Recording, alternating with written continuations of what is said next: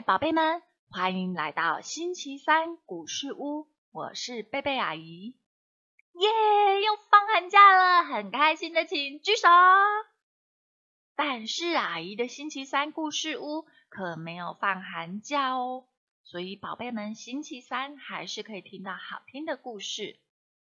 今天我们就要来说说追求完美的艺术大师米开朗基罗的第二集。故事的开始前，我们一样要先为今天所拥有的献上感谢。还要感谢天空中的白云会变成很多有趣的形状，让我们每一次抬头都会有新的发现。也要感谢三明书局股份有限公司，还有作者彭丹同意阿姨在网络上念读这一本好书。那么接下来。我们准备要进入故事喽。前往罗马，人生转机。中古时期的意大利并不是一个完整的国家，而是由各城邦独立统治。这是由于意大利半岛的政治一统性，在罗马帝国瓦解后，早已分崩离析了。今日的意大利，在当时啊，一共分为。北、中、南三个部分。北部是属于神圣罗马帝国所管辖的土地，它可以说是罗马帝国的继承者，以日耳曼为中心向四周发展，并由日耳曼人统治。而中部则是由教宗统治。至于南部啊。则是由法国王室的一个分支进行统治，称为那不勒斯王国。但是人民对于这些统治者并没有多大的向心力啊。例如北部一带，表面上是被神圣罗马帝国所统治，实际上却处于各城邦自治的状态。中部虽然是宗教国的天下，但是。仍有着圣马力诺、辛纳共和国以及佛罗伦斯共和国的存在。到了文艺复兴时代的中期，尽管辛纳共和国被佛罗伦斯共和国并吞了，这个地区仍是不改其政治分散的事实。整个意大利半岛的政治情势相当不安定的。米开朗基罗就在这样纷乱的年代来到了罗马。毕竟曾是罗马帝国的中心，城市中到处都有古迹或刚出土的雕刻，四方林立的雕刻犹如巨大的古代艺术宝库，哎，让米开朗基罗视野大开。他披着恩人罗伦佐大公赠送的。紫色斗篷，进入一个就像是天然艺术大教室的罗马城。米开朗基罗睁大了眼睛，四处观看，恨不得马上就能把所有的艺术品全都映入脑海。他暗暗的对自己说：“只是一个学习的大好机会，我一定要比以前更勤快、更用功。”在罗马急切而积极的学习，不但懂得如何解决技巧上的困难，并且还会以轻松流畅的方式表达他所观察到的以及心中思考的一切。所以，好多人看到他的作品后，都睁大了眼睛，异口同声地发出惊叹哦。当时有位相当懂得欣赏艺术和发掘天才的绅士杰克伯格利，请米开朗基罗制作雕刻酒神巴克斯和另一尊丘比特的大理石像。米开朗基罗为杰克伯格利所雕塑的酒神巴克斯，又称为罗马酒神像。曾经引起一些争论哦，因为有些人觉得这位酒神的表情很怪异，好像充满了邪恶、颓废而没有力气，还脏兮兮的。著名的诗人雪莱呀就曾批评说，这位酒神给我的感觉是有一点残酷和心胸狭窄的。也有专家说，我们并不重视米开朗基罗所雕刻的酒神巴克斯是不是很像啊？当我们再度仔细看这个雕像时，你会觉得这个罗马酒神啊，左手拿着虎皮。右手高举的酒杯，身旁那位长得像山羊角的半人半兽怪物，好像在咬着一串串的葡萄。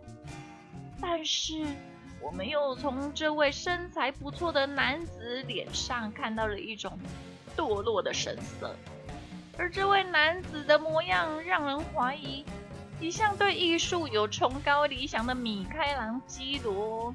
怎么会去做一件行为表现不好的男子雕像呢？为什么要把这位男子的身材雕刻的像是一位丰满的女人？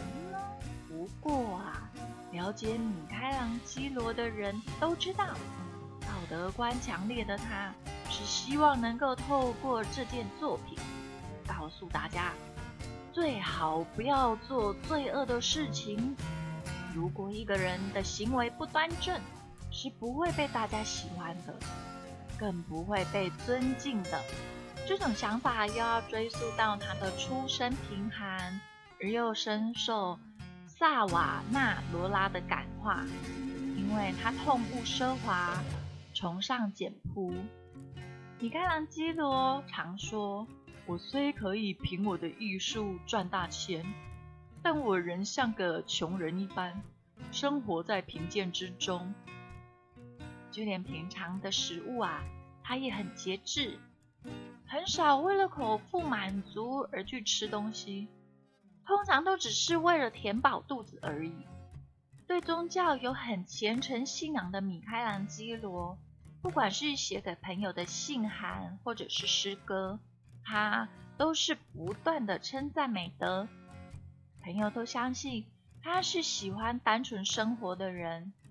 例如，他有一首非常优美的诗，其中的几句就是这样写的哦：“出生以来，我就将美当作生涯信念的引导，它是我雕塑、绘画的亮光和镜子。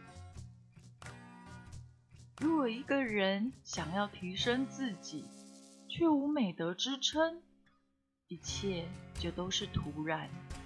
这首诗表达了米开朗基罗人生所有的追求都以美为原则，美的道德、美的思想、美的行为、美的形象。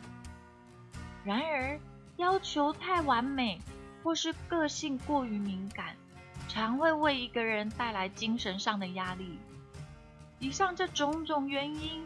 就使得性格矛盾、经常陷入举棋不定状况的米开朗基罗，内心对结婚这件事感到害怕。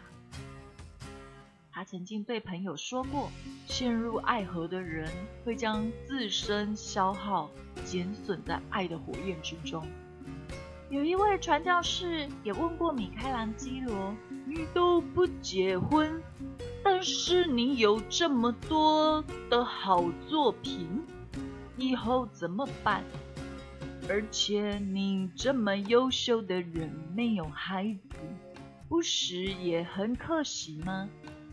回答说啊，如果我有妻子的话，我一定不会快乐的，因为他会逼我不断的生产、创作、赚钱养家。这样我的作品就会变得商业化，而失去了艺术的价值了。嗯，认为我没有孩子，其实我的作品就是我的孩子，而且把东西留给子孙，他们不见得会珍惜爱护啊。如果真的是那样的话，那我不就比现在还更不幸吗？因此。很多人看见酒神巴克斯这个男女不分明的雕像时，都不难猜测到米开朗基罗是想要借着作品表达人性中冲突的层面。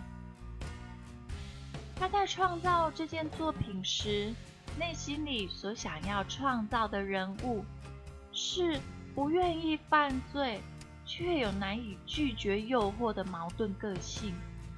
因此，雕像混合了不同的性别，成为这件作品的特色。无形中，这件作品也传达了一种教育的意义，而又真实的表现了许多人内心中正与邪的交战。能够深入体会米开朗基罗用意的人，都一致的认为：哇，这个雕像真是棒极了！米开朗基罗好厉害哦！他利用自己雕刻艺术的天赋。透过作品来传达美德的重要，这种没有声音的提醒，有时候更有力量了。最后，阿姨也要为所有的宝贝们做一个祝福，祝福所有宝贝们都能够成为有美的道德、美的思想、美的行为和美的形象的孩子。祷告奉最爱孩子的耶稣基督的名求。阿门。好了，我们今天的故事就说到这里，下个星期三再见。耶稣爱你，我也爱你，拜拜。